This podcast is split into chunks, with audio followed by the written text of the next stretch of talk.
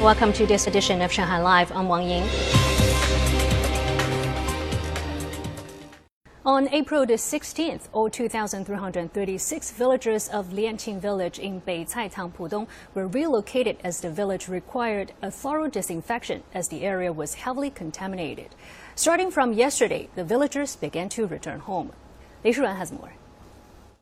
The transfer of the villagers back to their homes is scheduled to take three days. A total of 1,600 people have come home so far.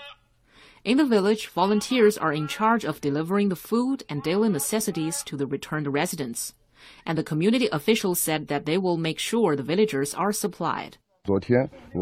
We delivered a food package to the villagers yesterday, including some vegetables and meat, hoping that it'll help people get back to their normal routines as soon as possible. The professional teams have disinfected the village and will continuously patrol the area to prevent any outsiders from entering.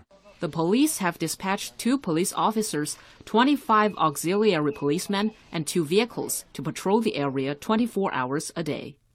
Lei Shuran, Shanghai Live. Among the list of key enterprises to resume work in Shanghai, many are in the automobile industrial chain. 97 companies in Jiading district have been implementing various measures to improve overall production capacity. 26 R&D staff have returned to their positions at NIO's Auto Tech Research Center located in the Shanghai International Automobile City in Anting Town, Jiading district. The center now has 25% of its employees working in a closed loop for assisted driving tests. As part of the firm's pandemic prevention measures, they do two antigen tests every day and one PCR test every two days. At SAIC Volkswagen, also in Anting Town, around 4,000 employees are working in a closed loop. A medical team from Shanghai University Mengchao Cancer Hospital has been dispatched to the factory in order to ensure a 48-hour turnaround time for PCR test results.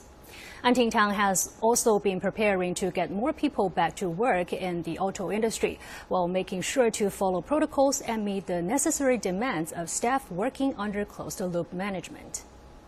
The first all-private astronaut team ever to fly aboard the International Space Station departed the orbiting outpost this morning to begin a descent back to Earth, capping a two-week science mission hailed as a milestone in commercial spaceflight.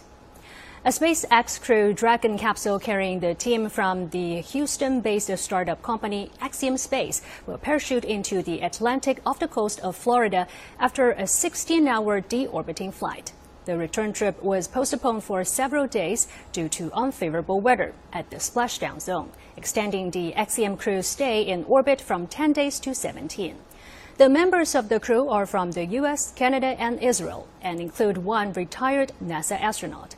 The Axiom Quartet became the first all commercial astronaut team ever launched to the space station, where they performed a variety of science experiments, did biomedical research, and technology demonstrations while in orbit.